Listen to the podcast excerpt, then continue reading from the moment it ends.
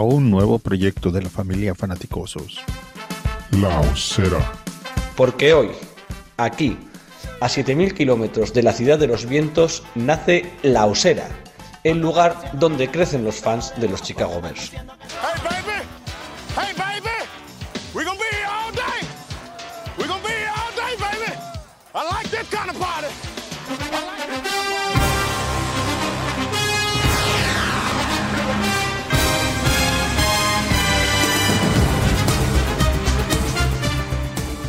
Hola, hola amigos simpatizantes de los Chicago Bears. Hoy no está el gran Sergio, nos había dejado un guion súper chulo de, de lo que, de lo que significa eh, un general manager y, y un entrenador con metáforas muy floridas, porque hoy vamos a hablar del proceso de selección y, y vamos a evaluar a los distintos eh, candidatos a general manager y head coach y hace dos días ya eh, saltó todo por los aires porque elegimos general manager y ahora mismo, cuando estábamos preparando para grabar, nos llega la noticia de que también tenemos head coach.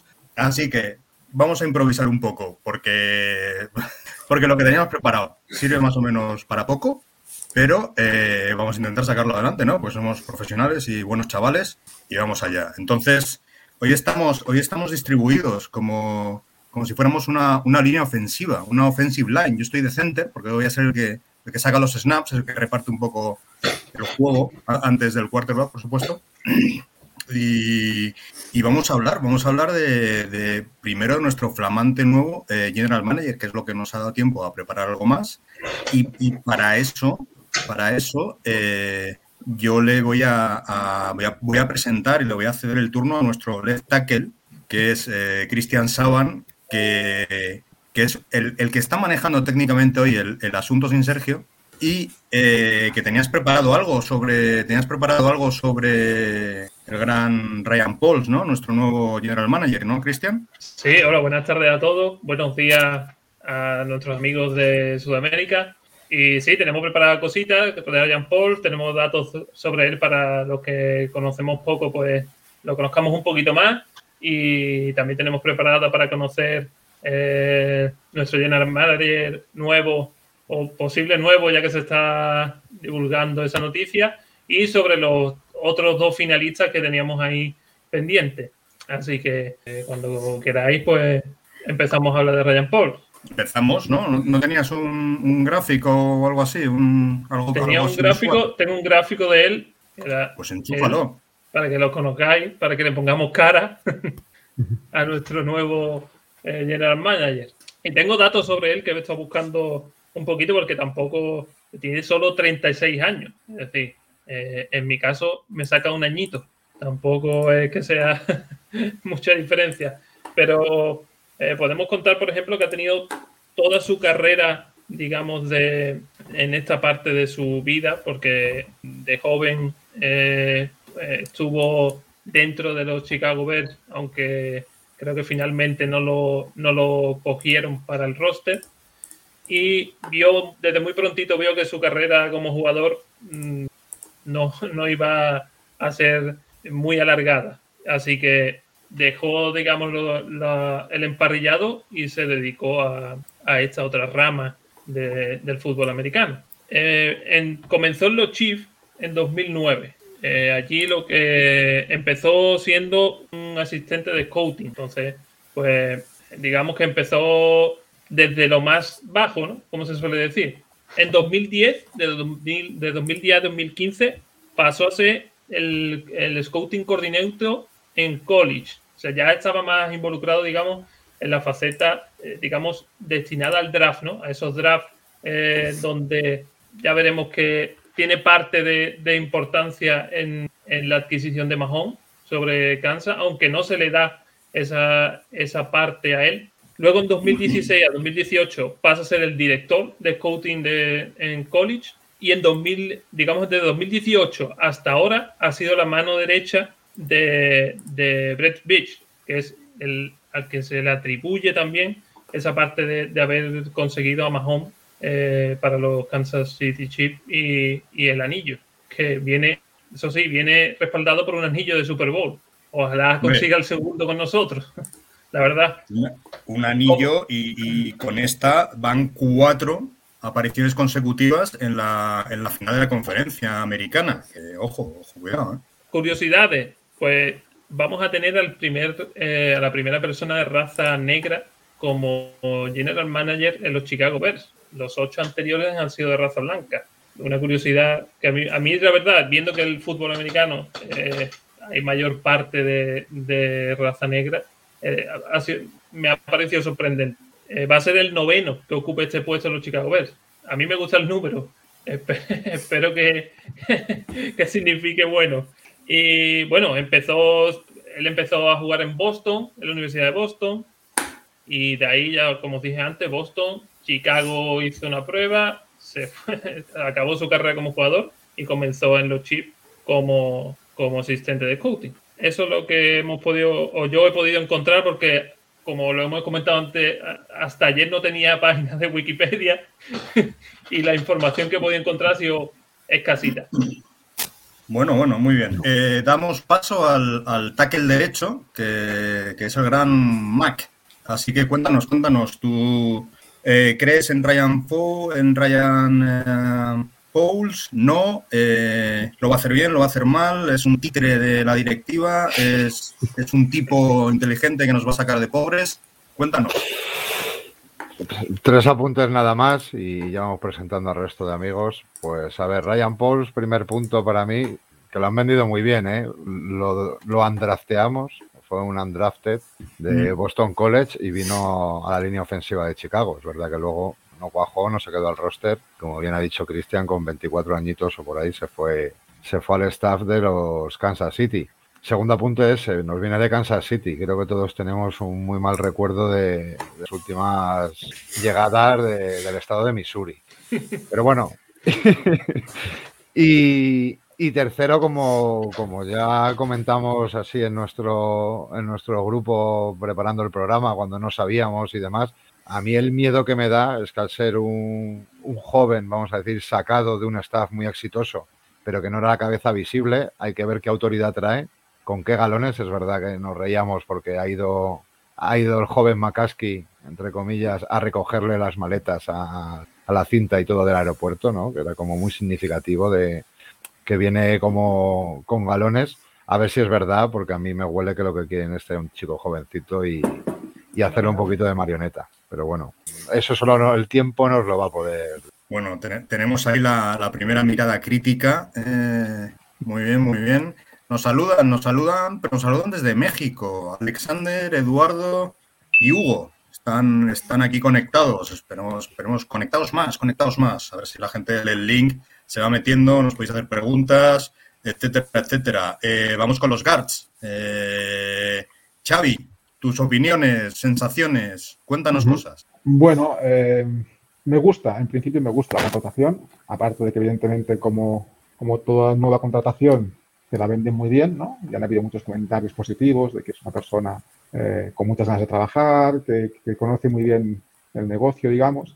Eh, vamos a ver, yo lo que espero, tanto de él como del head coach que lo veremos después, es que vengan a cambiar una cultura. Es decir, yo creo que, vamos a tener que fijar más en quién traen como offensive coordinator, como defensive coordinator, y ellos han de, ser eh, líderes que transformen un poco la, franquicia. Que cambien esta dinámica perdedora y insulsa, ¿no? Que tiene la, la franquicia últimamente. Vamos a darle un voto de confianza. Yo creo que, que es una buena contratación. Sí que creo que en el tema de head coach, todo el que dijo que él quería eh, ser eh, el que tomara la decisión, lo ha tenido todo un poco más eh, acotado. Creo que tenía esos tres finalistas y ha tenido que escoger entre uno de los tres. Pero bueno, si, si como mínimo dentro de estos tres le han dejado de escoger el que él quería, pues ya primer punto a favor suyo. Muy bien. Y bueno, por último, el, el gran- el otro Cristian, el gran Cristian Barrero, que completa, completa el- interior de la línea ofensiva. Eh, cuéntanos, cuéntanos qué te parece. Bueno, ¿qué tal? ¿Cómo estáis todos? Lo primero, agradecer la aceptación que tuvimos. La verdad que yo creo que no lo esperábamos ninguno, la aceptación que tuvimos en el programa anterior. Y no sé, la verdad que, que muy contento por ello y muy agradecido. La gente se va conectando y lo que ha dicho Mario, nos podéis preguntar, eh, volcar nuestras, vuestras opiniones, luego las leemos.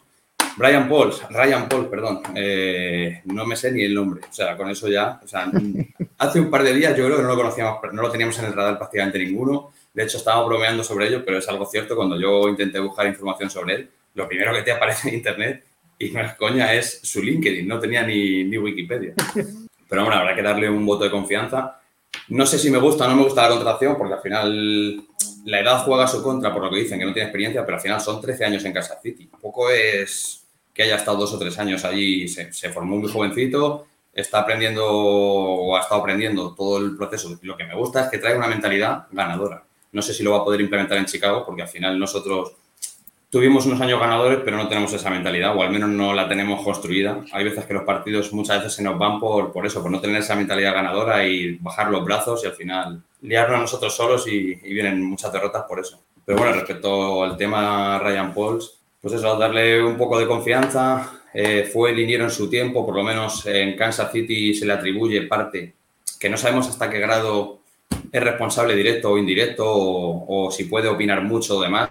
Lo que me gusta es que ha ido subiendo jalones, no se ha conformado con su puesto. Creo que ha pasado por cinco puestos distintos en, en Kansas y se le atribuye eso, una de las reformas de la línea ofensiva que nuestro, nuestra franquicia creo que es de lo que más, lo que más carecemos o más, más nos hace falta. Hombre, sí es verdad que, que Kansas City eh, lo pasó mal en la anterior Super Bowl o con las bajas en la línea ofensiva se notaron mucho contra la poderosa defensa de los Buccaneers y, y él ya siendo máximo máximo responsable de todo el tema de scouting y tal y cual, eh, la ha arreglado perfectamente en, en apenas un año. Entonces, eh, parece que ojo sí tiene, al menos para los linieros, y, y bueno, que, él- que él ha sido, cuando jugó, jugaba de, de línea ofensiva, eh, creo que fue left tackle en Boston College, y en- no, no sé si en el instituto, vamos, sé que jugó de left tackle en algún momento.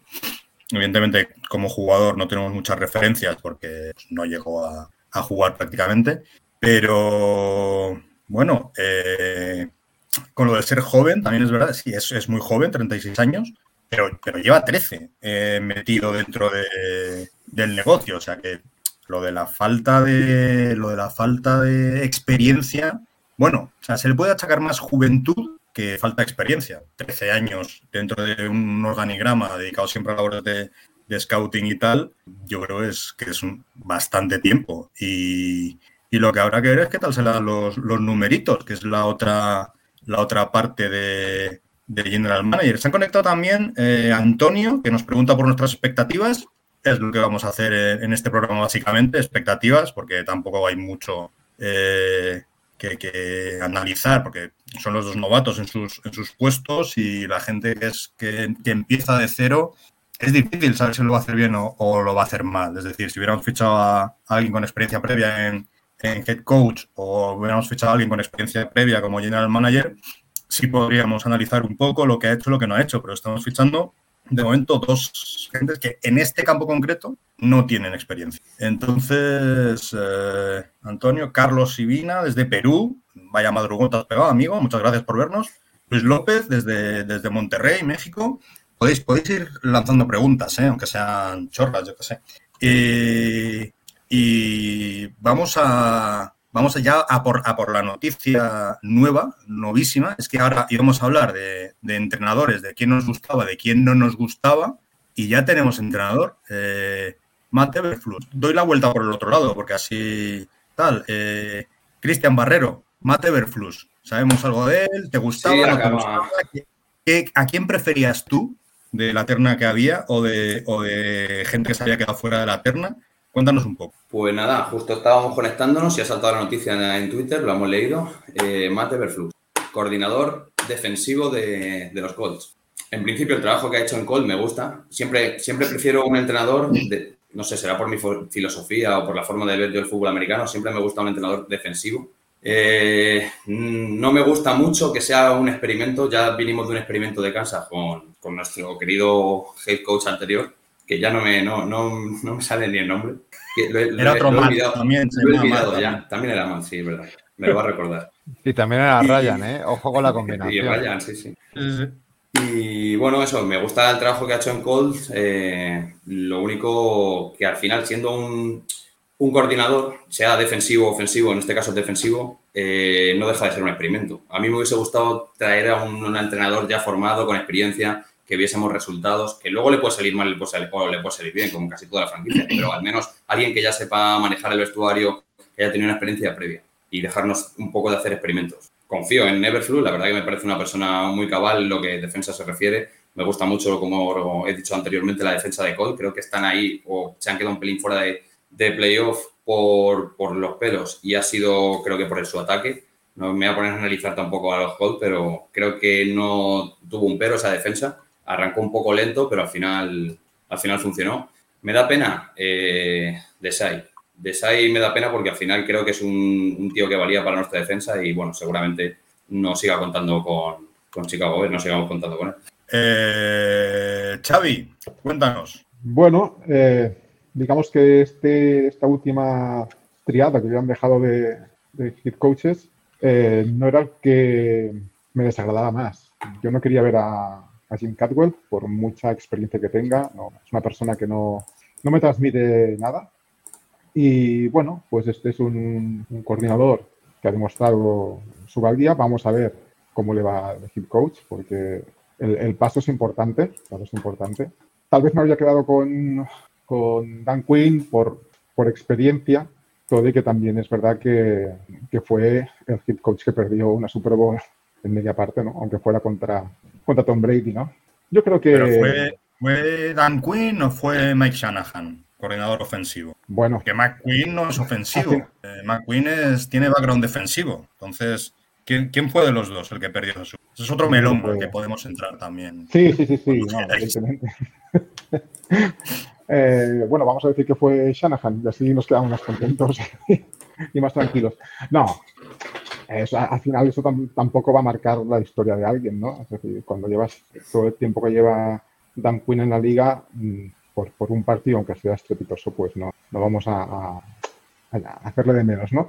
Pero yo tal vez me hubiera quedado con Dan Quinn. De esos puestos de hacer experimentos, pues tal vez viendo cómo, cómo Double ha, trabajado con, Allen en, Buffalo, pues habría gustado Allen, Double.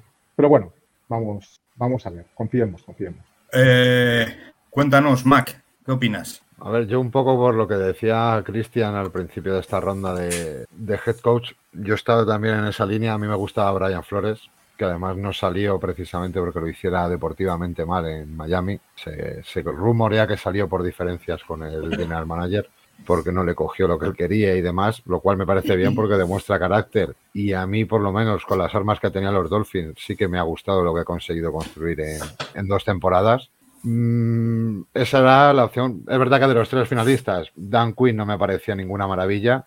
Y aunque es verdad que defensivamente lo ha hecho muy bien, pero también lo ha hecho muy bien Everflux en Colts. Y el otro que tiene ahí, que ya que se lo ha currado el gran Mac Bears, pues que nos lo ponga, ¿no? Y nos quedaba Jim Cadwell. Íbamos a hablar sobre esto, que, que se había currado y había quedado precioso, pero yo estaba con el otro, lo sabéis, Brian Flores, a mí es lo que me gustaba.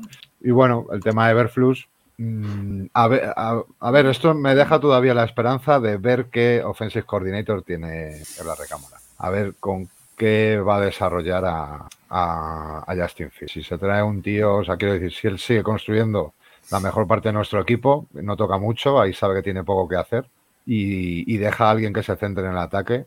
No tiene por qué ser una mala opción si, si sale bien el experimento. Vamos, yo hubiera preferido como Cristian que hubiera venido un tío que ya supiera, porque al final un head coach pues no tiene ni que saber de ataque ni de defensa, si me lo quieres poner en plan crudo. Tiene que saber gestionar ese vestuario, que son 65, 70 egos, a cada cual más alto, porque al final toda esta gente viene a ser el mejor de su instituto, el mejor de su universidad, o...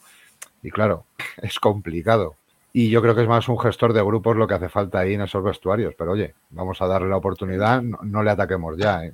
Un gestor de grupos y un gestor del, del partido luego también, de, tiempos, de cuándo, cuándo tienes que parar, cuándo mm. tienes que, que, no parar, cuando tienes que protestar. Sí, activar un plan B, cuando tienes que, efectivamente, cuando tienes que tirar un pañuelo, aunque sepas que lo pierdes para parar el ritmo. Cuando tienes... Hacer ajustes, aunque tú no seas el que manda ni el ataque ni la defensa, cuando le tienes que decir a tu coordinador, oye, necesitamos ser más agresivos, oye, necesitamos ser, eh, frenar un poco porque no estamos pasando, etcétera. Eh, Cristian Saban, cuéntanos. Pues yo voy más por el, igual que Christian y Mac, a mí me encantaba Brian Flores, simplemente, primero porque tenía carácter. Y, eso es algo que creo que, que en Chicago, por decirlo de alguna manera, no han dejado que el entrenador que estuviese al mando tuviese ese carácter. Siempre ha sido una especie de marioneta, como hemos comentado con, también con Ryan Pauls. Y, y para mí era el perfecto, incluso para Justin Field, porque no hay que olvidar que el entrenador que venga tiene que apostar por él. Si queremos eh, empezar a ilusionar a los aficionados y, y, empezar un proyecto, un proyecto por él. Pero también me gustaba mucho eh, Dol. Lo que pasa que a mí me dejaba un poquito, digamos, un mal sabor de boca ese no usar a los running backs. Y, y Chicago creo que tiene, para mí, los tres running backs muy, muy buenos desde mi punto de vista.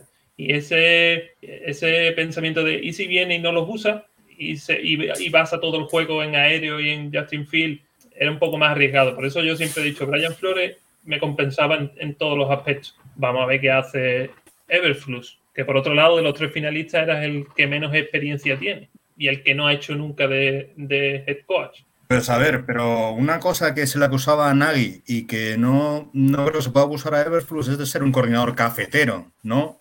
Vamos, vamos a explicar este término para quien, esté muy, muy, habituado a él. Eh, Nagy venía de ser el coordinador ofensivo de un entrenador ofensivo, de un entrenador ofensivo que cantaba, así que sabía que era el que cantaba las jugadas ofensivas. Entonces Nagy nos vendió la moto de que sí, de que a él le habían dejado cantar algunas, de que en la última temporada como coordinador ofensivo ya, ya se había tomado decisiones y tal y cual. Ha demostrado que no, ha demostrado que no, que era un coordinador cafetero. Café, coordinador cafetero que lleva los cafés. Era el chico de los cafés, de, el chico de los recaos de, de Andy Ryan. Y sin embargo, Everflux sí, sí tiene pinta de ser el que manejaba esa defensa. Por cierto, nos ha hecho una pregunta muy interesante. Eh, Hugo Arciniega dice, pregunta si creemos que van a cambiar de la defensa 3-4 a una 4-3, que es la que ha usado Everflux en, en Colts. Puede ser, no lo sé. Es, es, interesante la pregunta. Pero bueno, lo que iba diciendo, eh, Everflux sí era el coordinador defensivo con una mente ofensiva. Frank Reich venía más del, terreno ofensivo, había sido quarterback, etcétera.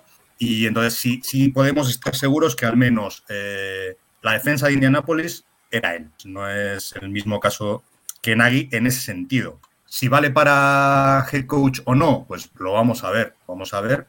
Pero tal, lo de Brian Flores es curioso porque a mí sí me parecía que, porque Pauls coincidió con Brian Flores en la universidad, son los dos de Boston College. Entonces a mí, no sé, mmm, sonaban, sonaba run run de que tenían buena relación, de que habían coincidido y que podía, podía tener una, una segunda oportunidad, pero se ha decidido por Airflux muy rápido. Somos solo los segundos que fichan eh, head coach. Es decir, desde, desde que hace 16 días se abrió la veda para, para fichar. Eh, esta mañana ficharon los Broncos a Hackett, el coordinador ofensivo de Packers, y hemos sido los segundos que hemos fichado nosotros. Es decir, podíamos haber fichado a quien quisiéramos.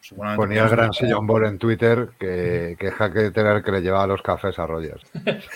Sillon Ball es, es un, uno es, es, un ídolo, es, de Packers. ¿eh? El, es un cabrón porque, porque vivió en Chicago y es de Packers. O sea, hace falta, hace falta ser retorcido para eso. Pero, pero realmente, si queréis seguir una cuenta de Packers que no sea loa continua a Rogers y Nada. tal, John Ball es vuestro hombre porque es, es, muy crítico con su equipo y no, vamos, no le pierde los colores. Si tiene que criticar, critica. Y si tiene que decir, es que somos una mierda y hemos tenido mucha suerte, lo dice. Sí, sí, sí. y bueno, y aparte que es, es muy ingenioso además. Y es muy buen tío, es un tío que sabe mucho. Y bueno, recomend recomendamos follow, eh, aunque sea de Packer, es una cuenta que merece mucho la pena. Y sí, pues eso, que Hackett era el que llevaba los cafés a, a Rogers. Bueno, pues aquí podemos entrar si, si, Broncos lo que quiere en realidad es llevarse a Rogers y le está y estás faltando el camino poniendo a un coordinador que le guste a tal y cual que puede ser por donde vayan los tiros en realidad. Pues Hackett tampoco es que haya hecho nada como para tal. Pero el caso es que sí, que podíamos haber echado a cualquiera, a la Ball, a Leftwich, a tal, y bueno, nuevo GM se ha decidido por, por Everflux, algo le habrá visto a, a Everflux. Sí, por lo menos es eso, lo, que la historia que nos hace creer de la franquicia a lo mejor sí que tiene sentido de que es él y que directamente llegó a la franquicia y dijo, mira, si me queréis como general manager, mi exigencia es que yo pueda estar a cargo de, de elegir a la persona que va, al final va a llevar parte de mi futuro sobre su, sobre su espalda. Entonces sí que me creo que haya sido él el que, dándole esos tres finalistas, a mí me hubiese gustado que hubiesen tenido al menos un par de, de nombres propios suyos, ya sea Dable, sea Ledwich, sea quien, Brian Flores habéis comentado, cualquiera de los que él hubiese querido, sí que por lo menos hubiese merecido la pena que él entrevistase un par de ellos para, para tomar referencias directamente y personalmente, no la franquicia. Bueno, la franquicia creo que hizo como cinco o seis entrevistas a otros entrenadores, no sé las referencias que le habrán dado, pero sí que me hace pensar que de los tres que le dieron sí que eligió uno. Ya no sabemos hasta qué punto. Estaba marcado de decir, mira, tienes estos tres, elige uno de los tres. O al final sí que ha sido él el que ha dicho, mira, yo si voy allí de general manager voy a elegir al que yo quiera y, y voy a hacer las entrevistas. De hecho, se ha puesto muy pronto a trabajar porque creo que hizo antes de ayer una entrevista y no sé si ha sido esta madrugada otras dos. O sea que... Bueno, puso, puso un vídeo de llegando a, Sí, sí. a entrenar. Muy- eh, muy épico, con nieve y todo. chándal y, y todavía de madrugada con todo nevado. Que, vamos, daba, daba espanto verlo. Era como, madre, pero qué frío hace, señor. Sí, por eso me hace... No hace por falta eso- tan pronto. O sea, si no se veía. No, no han puesto ni las calles, ahí solo hay nieve, ahí no hay una calle. Ahí hay nieve, no la han puesto todavía. Es muy pronto. Por eso me hace, no sé, me, me- me genera confianza que por lo menos en la franquicia lo que nos apuntaban era, o lo que leías, a Insider de allí de Chicago y demás, es que íbamos encaminados en Dan Quinn. Y ha cogido el volante, ha cogido la, la comarcal y ha dicho, me gusta Everflux, voy con él. Entonces, bueno, vamos a ver. Está bien. Lo que, lo que apuntaban muchos era que si, si le gustaba uno de los tres, tenía que ficharlo ya. Porque, porque no valía la pena esperar. Y si no le Eso gustaba es. ninguno de los tres. eh, y bueno, pues eh, Everflux parece que le gustaba. ¿Lo ha fichado o, o no? Xavi, ¿qué piensas? No, yo creo que sí, yo creo que vamos a darle ese, ese voto de confianza que ha sido él realmente, eh, el que ha escogido a Everflux, ¿no? Pero yo creo que hasta que no sepamos todo el staff que va a venir con Everflux, eh, es un poco precipitado ahora decir cómo va a ir, ¿no? Eh, vamos a ver quién trae, vamos a ver sobre todo en el lado ofensivo eh, qué ofrecen. Y en el defensivo, bueno, pues decía, decía Mac que, que Desai seguramente dejará la franquicia, vamos a ver, a lo mejor a lo mejor sí que le convence que, que sigue allí, y igual sí que tiene las mismas ideas defensivas, a lo mejor uno y otro, y, y bueno, y, y puede quedarse. Mm, Tampoco, a mí personalmente tampoco parecería una pérdida espectacular, todo el que no lo ha hecho mal, tampoco me parece que sea una cosa extraordinaria lo que ha hecho la defensa. También es verdad que la defensa este año ha tenido bajas importantes y, y que empieza a, a mostrar también signos de, de agotamiento. De aquella defensa del 2018 ya poquita cosa queda. A a aquel nivel. Claro. Los, los años pasan, no, no pasan en balde, que me lo digan a mí, de hecho polvo. Eh, los dos Max, eh, Mac o Cristian, ¿qué, ¿qué opináis al respecto? Yo quería deciros, mira, aquí hay, hablando del head coach ofensivo, nos preguntaban si ya no nos gustaba que Cadwell llegara como, como head coach, imaginaos, como coordinador ofensivo para desarrollar a Justin Field. Pero no sé, yo no lo entiendo. Yo no decir, creo que aceptase. No. Para alguien puede ser buen coordinador ofensivo sin ser, buen- sin ser buen, coach, buen head coach y, y viceversa, es decir, tampoco... Hmm. Pero vamos, sí, sí. Eh, Mac, ¿qué opinas? Hombre, un alguien que está de coordinador en un equipo o se va con unas condiciones muy, muy que le mejoren la situación o no se va para el mismo puesto a un equipo, vamos a decir, como el nuestro, que estamos en un, en un. Perdona, perdona que te interrumpa, pero yo creo que pasar de Lions a Bears es mejorar la situación claramente. Pero te vas a ir de coordinador, macho, de un equipo a otro, yo eso no lo veo. Ya fuera de broma, aunque sea Lions o aunque sea los Jaguars. Que ojo, otro dato que he leído antes del gran Alvear, que me ha hundido. Dice que los Jaguars en los últimos cuatro años ha ganado 15 partidos y cuatro de ellos ha sido la defensa de Colts. Un saludo a Everflux. Y, no, no vamos a darle más importancia a las preguntas que otras. Has pasado de puntillas, que entiendo que ahora no tenemos ni la más remota idea de si el esquema va a ser un 3-4 un 4-3. No lo, Lo sabemos. es Porque imposible. va a depender del defensive coordinator y de las renovaciones que haya en la plantilla y demás. Entonces, Hugo, no es por pasar a la pregunta, pero ahora mismo opinar creo que es como charla primitiva. Bueno, Hombre, esa mí- pregunta, creo que fue uno de los que cambió. Creo que Colt venía de una 3-4 hace bastante tiempo y creo que él fue uno de los propulsores para cambiar la 4-3. O sea que no sería muy descabellado pensar que podemos volver a una defensa. A mí no me desagrada la idea, ¿eh? O sea, Khalil Mack como defensive end y Rockon Smith como middle linebacker parece potentísimo. Pero bueno. Lo que pasa es que a mí Rockwan, a mí Rockwan en esta posición de, de medio linebacker, pero que tenga que caer a cobertura, o sea, que él pueda elegir dependiendo de la jugada, esa polivalencia la pierde siendo un Mike puro antiguo, un linebacker de línea de tres. No, no lo sé, o sea, depende de la renovación de Akin Hicks, de qué pase con Eddie Goldman, que es un tackle-tackle, de Viral Nick, o sea, va a depender de esos contratos que hacemos con ellos para hacer ese cambio, porque Khalil Mack o Robert Quinn en una defensa de cuatro ya les veo menos. Es que Khalil Claro, Mack, son muy buenos, son muy buenos. van a no sé yo si, si Khalil Mack no va a ser moneda de cambio Eso, teniendo en cuenta con, el, con stock de- Chavo. Por eso. el stock de draft que tenemos este año, que no, que no se venda por alguna ronda, ¿eh? porque realmente uno de los trabajos que va a tener Ryan Pauls es montate un draft con lo que tienes de este año para elegir, ¿eh? y acierta en agencia libre, porque con el draft que tienes no vas a poder hacer. Bueno, tienes que pensar que tu draft, tu primera ronda es Justin Fields. Sí, sí. Tienes que Claro, tener esa mentalidad. Claro. Habrá que ver Eh, cómo a se ver, mueve la eh, agencia libre. Ryan Pauls. ¿Eh? A ver si que habrá que ver cómo se mueve la agencia libre para También, también, por supuesto. ciertos puestos. Yo a día de hoy me decís que. per- Perdona, a día de hoy me decís que damos en vez de una ronda, damos dos rondas, dos primeras rondas por Justin Field y las daba. Viendo lo que ha hecho San Francisco, que ha hipotecado todo su futuro. Tres primeras rondas por el jovencísimo y creo que ha debutado un par de partidos por lesión de Garoppolo. No, Trey Lance creo que no, no ha llegado a jugar ningún partido entero, me parece. O, ahora no, recuerdo. snaps sueltos, era un poco lo que Sí. quería hacer, lo que quería hacer Nagy con Justin Field, de darle snaps sueltos para que se vaya soltando y tal y cual. Pero vamos, los, los partidos, partidos ha demostrado Trey Lance que está muy verde, muy verde. Y Pero bueno, con que no llegue a la Super Bowl este año, Garópolo. Porque como lleve a San Francisco a la Super Bowl y ya lo pete y la gane, yo creo que el chavalito va a tener que ir otro de los que lleva café. Durante. Porque yo no Bueno, veo si ver, Garoppolo eh, lo hace campeón largándolo, ¿eh? a ver qué pasa. Oye, nos, nos saluda más gente. Eduardo Ya, Sánchez pregunta, ¿qué buscarían cambiar como prioridad, línea ofensiva o secundaria? Mm, buena pregunta. Eh, a Juan Pablo García Rico no le gusta el head coach. Musi Fragel, Avero, nos dice hola, que nos ve. Mm, cielo, chavala.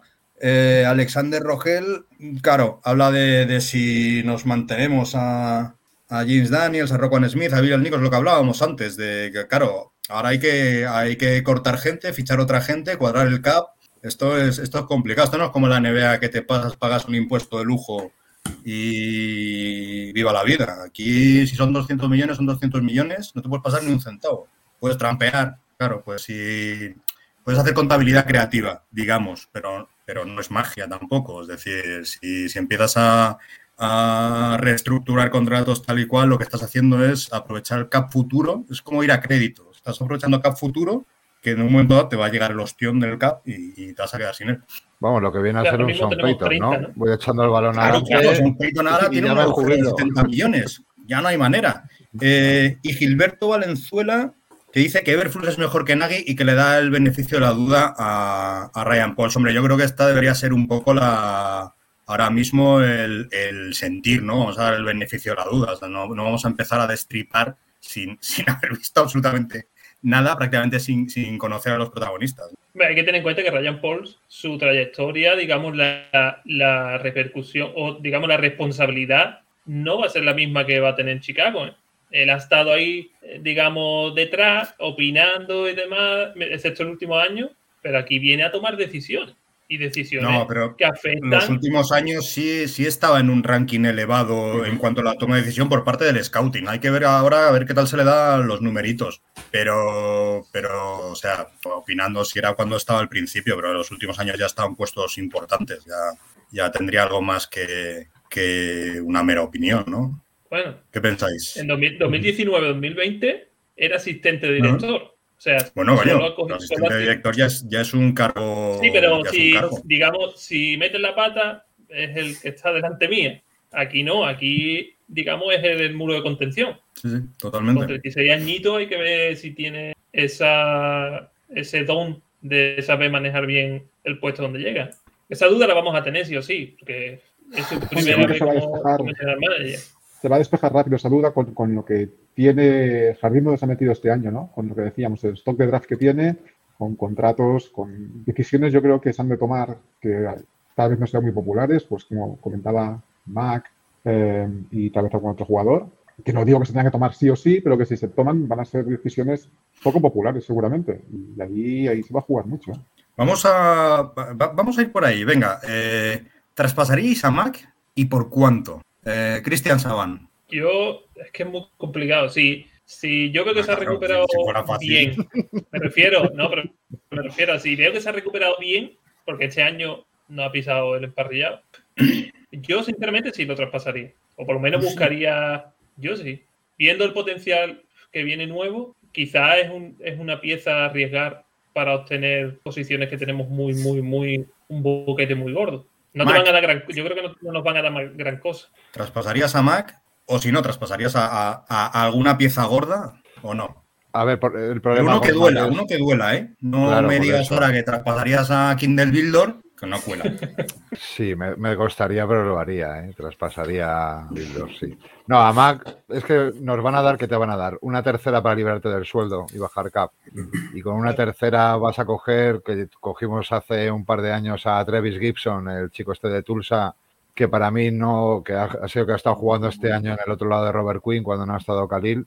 Es que no me parece que tengamos un chico que pueda salir, porque Gibson no, para mí no está, obviamente no es que no esté ese nivel, no está a nivel de titular tendríamos que ir a por algo en segunda, tercera y yo para mí esas, esas posiciones, o sea, esa ronda del draft, que además antes nos preguntaba otro amigo que si iríamos a por secundaria o L, está claro que es que es lo que necesitamos. Yo en segunda iría por un OL, un interior, y en tercera por un cornerback o al revés, depende de lo que nos llegue ahí. Entonces, desprenderte de Calir por una tercera, no. Si te dan una segunda o una primera, pues ahí sí que no me lo pienso, porque además liberas mucho. A Xavi no le pregunto porque es el primero que ha dicho que sí, que, que- que él se lo quiere quitar de en medio ya, el, el cabronazo.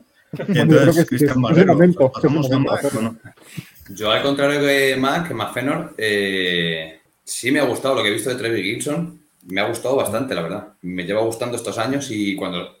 Es verdad que a lo mejor no tiene un nivel para llegar a ser titular ya, pero creo que va en buen ascenso, está en progresión y para lo joven que es, creo que, no sé, creo que fue el último partido, provocó dos o tres fumbles, algo así. Es un partido puntual, pero sí que le veo maneras y le veo, no sé, le veo muy ágil, le veo muy rápido en la línea. Me gusta. No sé si para titular de momento, pero respecto Mira, a Mac. una de las cosas, con el tema de la 4-3-3-4, claro, si nos vamos a una 4-3, lo que estamos diciendo son chorradas, porque Sí. Gibson tendría que irse a la línea de linebacker atrás y habría que buscar rushers grandes, que no nos vale ni Higgs ni Bilal Nichols para jugar por el exterior, en una línea de 4. Entonces, es que cambia mucho esa configuración. Y Mac sí que te vale para todo, ¿o no? Sí, Mac es, es polivalente, sí. Con el cuerpo que tiene, el, cabronazo, vamos, lo que quiera.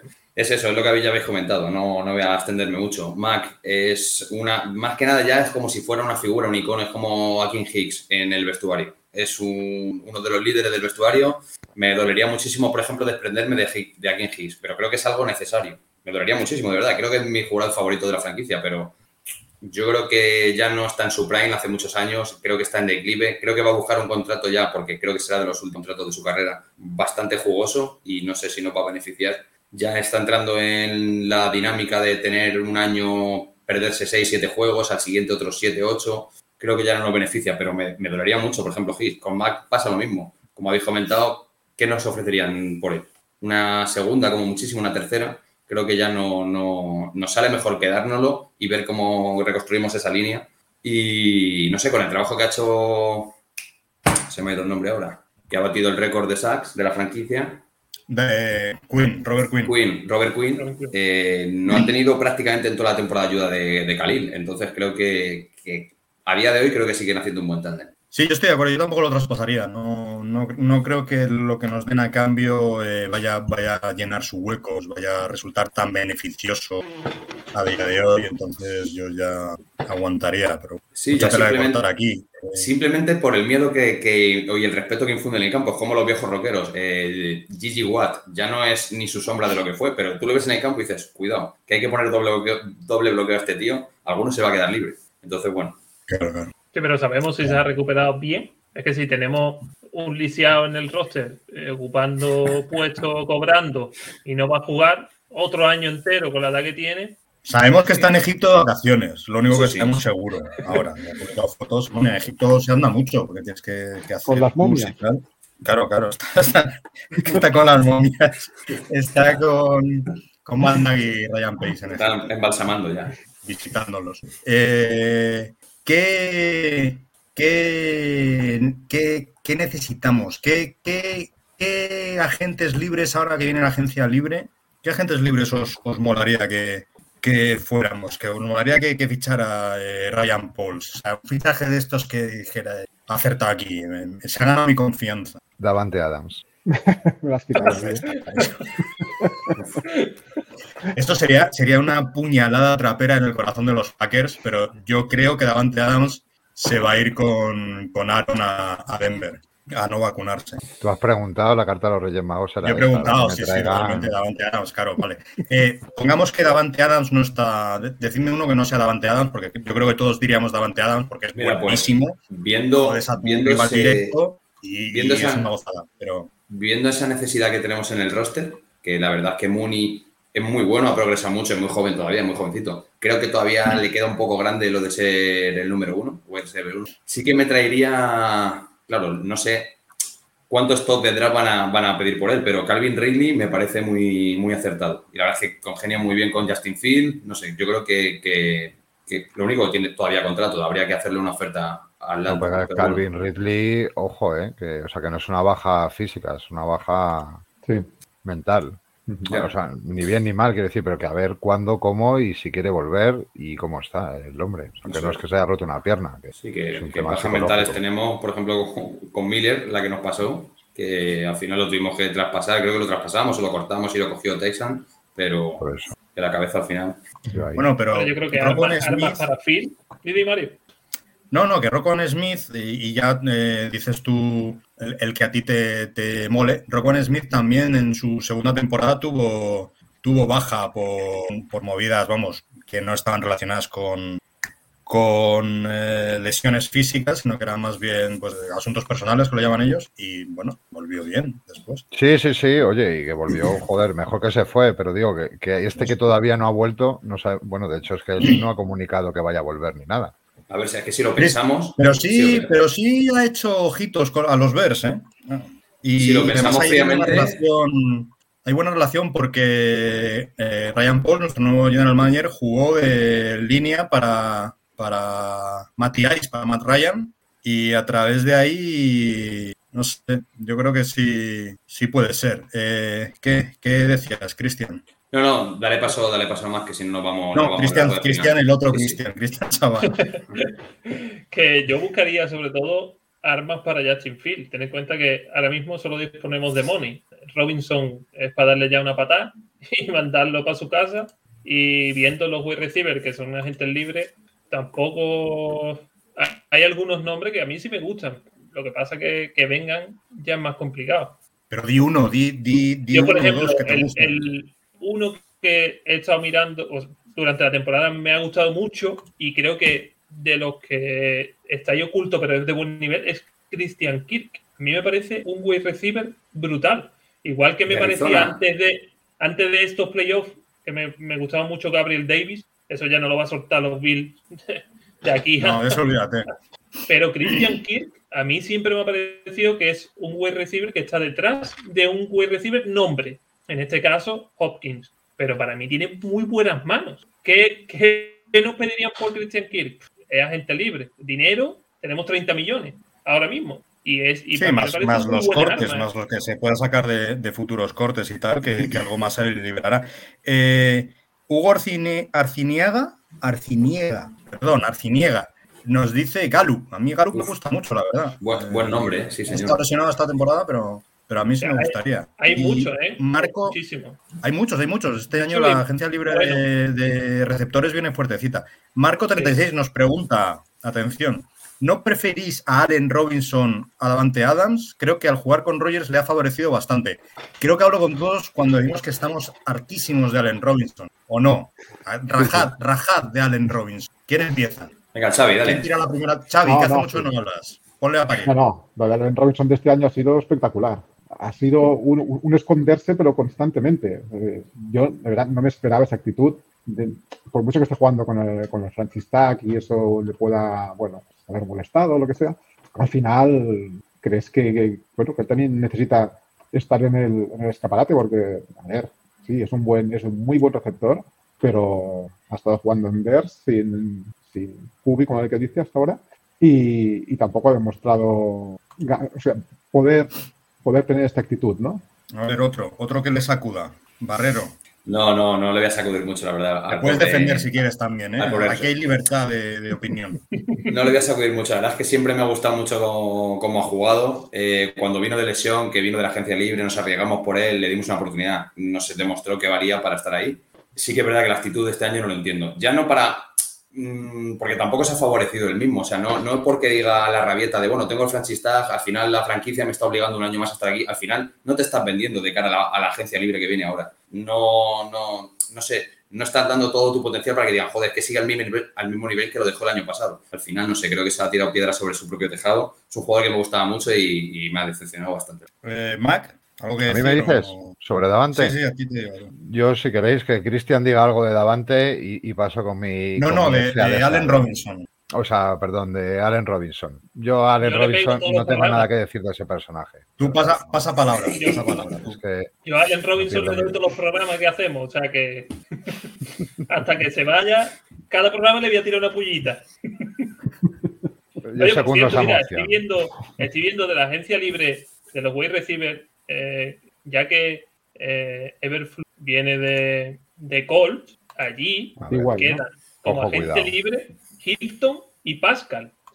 Lo sabía, ojo, Pero creo- cuidado, ¿eh?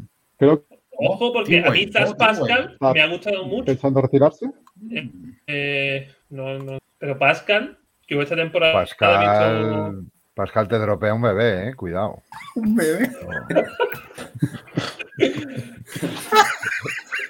El nuevo Agolor le llaman. No, no, pero lo digo, lo digo en base a, a- ojo que se puede traer alguno de ellos.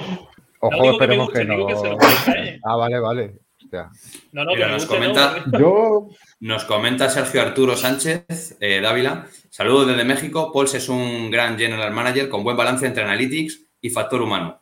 Hará un buen trabajo en la agencia libre. La verdad que viene muy recomendado por eso, porque hace buenos trabajos en la agencia libre. Eso mola, ¿no? Lo del balance entre analytics y, y el factor humano y el, y el no fiarte solo de, los fríos números que muchas veces pueden ser malinterpretados. Es muy fácil malinterpretar una analítica, no leerla correctamente o, o tomártela como lo que no es. Una analítica no es, no es un libro de instrucciones. Una analítica te está poniendo en un contexto en el cual tienes que elegir tú. No es un libro de instrucciones, te va a seguir ciegamente. Y eso que haya un balance entre analytics y factor humano me ha gustado mucho. Muchas gracias por ese mensaje porque es, es el que yo personalmente necesitaba. Sí, el balance al siempre bueno. Siempre. Al final es como nos pasa a nosotros, como le pasa a la gente que no ve, por ejemplo, partido de BES o de cualquier otro equipo, ve el box score, ve las estadísticas y dices, joder, qué mala jugada, ha tenido un montón de intercepciones, ha. Pero al final, los que hemos seguido a Justin Field, eh, es verdad que tiene que cuidar mejor el balón y demás, no vamos a abrir en este programa ese melón porque nos extenderíamos mucho, pero sí que es verdad que si tú le ves jugar dices, coño, es que estoy viendo algo coherente, estoy viendo una progresión entre cuando empieza, al final va a tener, eh, como comentamos eso, fallos de novato, pero sí que le ves una progresión, por mucho que diga su box score, eh, no son todo estadísticas y demás. Entonces sí que me, me- me gusta eso, que al final tienes que jugar con la parte humana, la parte analítica, que no es solo ver números y ya está. Al final hay que saber interpretarlo. sí, yo en agencia libre tal vez Eh. iría más a, a, a línea, ¿eh? para darle veteranía o, o ayudar a los tackles novatos, ¿no? que, que han tenido muy buena actuación, pero creo que seguridad a, a Justin y, y- y también que los tackles se sientan un poquito arropados. ¿eh? Yo ahí, mira, el otro día que hablábamos eso, o sea, yo, yo soy un loco de las líneas, tanto ofensiva como defensiva, creo que ahí se basa este deporte y el que domina la trinchera domina la batalla. Pero es verdad que viendo lo que comentábamos, por lo menos a, a Mario a mí sé que nos gustan los nuevos tackle. James Daniel no lo está haciendo mal. Es verdad que yo a lo mejor si acertaran con otra tercera cuarta ronda para la línea, bien. A mí el, el free agency que, que me pondría muy mucho para que jugase al otro lado de Jalen Johnson es GC Jackson de los Patriots, el cornerback. Si fuésemos capaces de juntar a esos dos ahí, serían, no te digo dos a un cornerback, pero yo en agencia libre iría por la secundaria y bueno, sobre todo dependiendo de los sueldos, porque estado viendo lo que queda libre de la línea y de lo que te pueda traer un poco, no hay nada por debajo de 10 millones o, o supuestos 10 millones. Mucha pasta. para el- ¿Y os planteáis pasar a Daniels al centro, como jugó una temporada, me parece? De center, A mí el que no me gusta en el centro es Whitehair porque, porque no, Y es una razón un poco chorra, pero, pero al final eh, es que no hace bien los snaps. Whitehair no hace bien los snaps, los tira, los tira muy alto, los tira destiempo y hay mogollón de fumbles culpa de, de que Whitehair no ha sacado bien, bien, el snap. Si eso lo juntas con, con, la pronta tendencia que ha demostrado Fields a perder el balón, uf, nos podemos meter en. podemos regalar muchos balones, muchas yardas de, de forma muy tonta que, que, al final desmerezca el posible mérito que pueda hacer la, la, la, ofensiva. Entonces, yo creo que Whitehair está mejor de guard, me gusta como guard. Y ya la duda es si traemos a un center o a un o a un o a otro hogar y ver si Daniel se pega mejor en un sitio o en otro. Daniels jugó de center en la universidad. De momento lo poco no lo han probado mucho allí. Pero yo qué sé, ya es, ya es, tiene mucha más veteranía, ya está más curtido en la liga y a lo mejor es el momento de, de, dar el salto. Yo es que te digo una cosa, es muy, muy, muy, muy pronto para hablar del draft, ya lo sé que es una locura, pero es que además hay un chico de Boston College que se llama Lindstrom, que es un center y que le están dando tercera, segunda ronda alta y ahí sí que llegamos a por él. Hombre, por Linderbaum sería la hostia, el de Iowa, ese no nos va a llegar. Digo que yo esa línea la iría a ocupar en segunda ronda. Un center, sí, además. Pero, acuérdate que, por ejemplo, en el, en el draft anterior, eh, vamos, el del año pasado, uh -huh. eh, muchos, muchos eh, linieros ofensivos que, pro, que, que pronosticaban en, en, primera ronda cayeron y cayeron mucho. Como el nuestro. Como ya, mira, por ejemplo, a Tevin Jenkins, sin ir más lejos. Entonces, oye, que lo mismo suena a la flauta. Sí, Tevin cayó por el problema de espalda que no se sabía en principio. Al final, la franquicia sí que lo analizan y lo ven. Pero vamos, encantadísimo de que haya tenido ese problemilla en la espalda porque ahora está hecho un toro. ¿eh? O sea, en el puesto que nos cayó, vamos, lo firmaba de nuevo. Vamos, yo creo que en el momento, esta temporada que entre, se relaje un poco, que ha terminado la temporada como un pollo sin cabeza ahí cometiendo penalti. Creo que ese de futuro, para mí es de futuro largo, ¿eh? En los Bears. Sí, hombre, junto a Boron, ¿eh? que Boron ha sido una quinta, creo que a Pace son... lo que es del Pace. ¿eh? Algunas sí. cosas las ha hecho muy bien. Al César, lo que es del César, Ryan Pace en rondas medias y bajas tenía un ojo exquisito. Sí, sí. O sea, ha sacado auténticas joyas de unas rondas muy bajas en el draft. A ver si Pauls eh, se le parece en ese, en ese sentido, porque primero no tenemos, entonces va a haber que acertar en las, en las terceras, cuartas, quintas. Mira, aquí nos comenta, ya que estamos hablando de cortar, de, nos dice aquí si cortaríamos a Tariq Cohen y a Trebate. Yo a Cohen, si, si empiezo yo, yo a Cohen, viendo nuestro running back 3 de este año, eh, creo que se llama Herbert, ¿era? Khalil Herbert. ¿Quién es Tariq Cohen? ¿Quién es Tariq Cohen? El, segun, el segundo Un tío que lleva un año y medio. Y, y, la mitad, más de la mitad lesionado. ¿no? Por eso.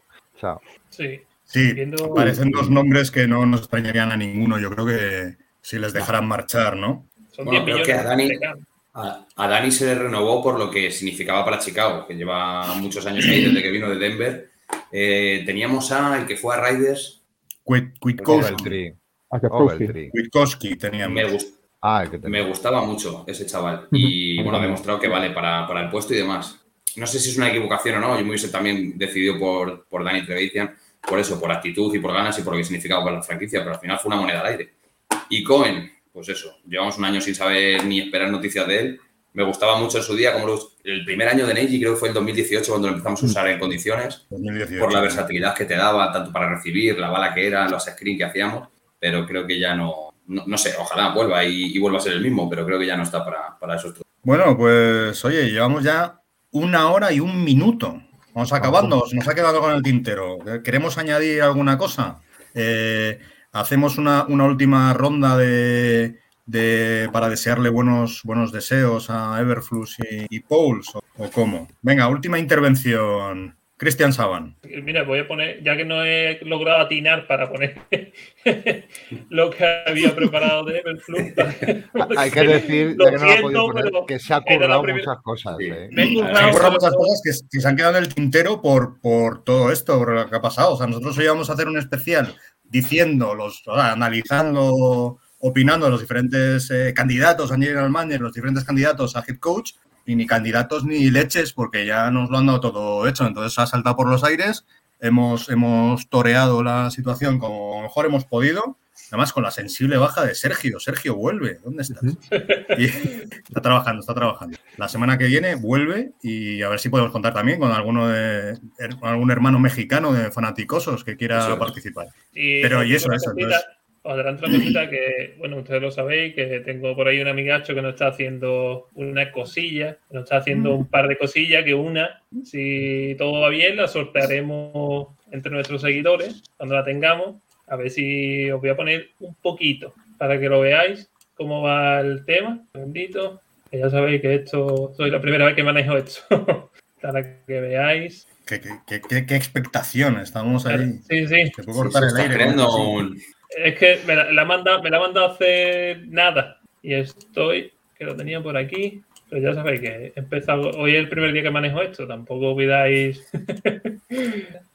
Porque sé que se puede poner en directo, pero no he logrado eh, averiguar cómo. Mira, Problemas del directo, nunca mejor dicho. sí.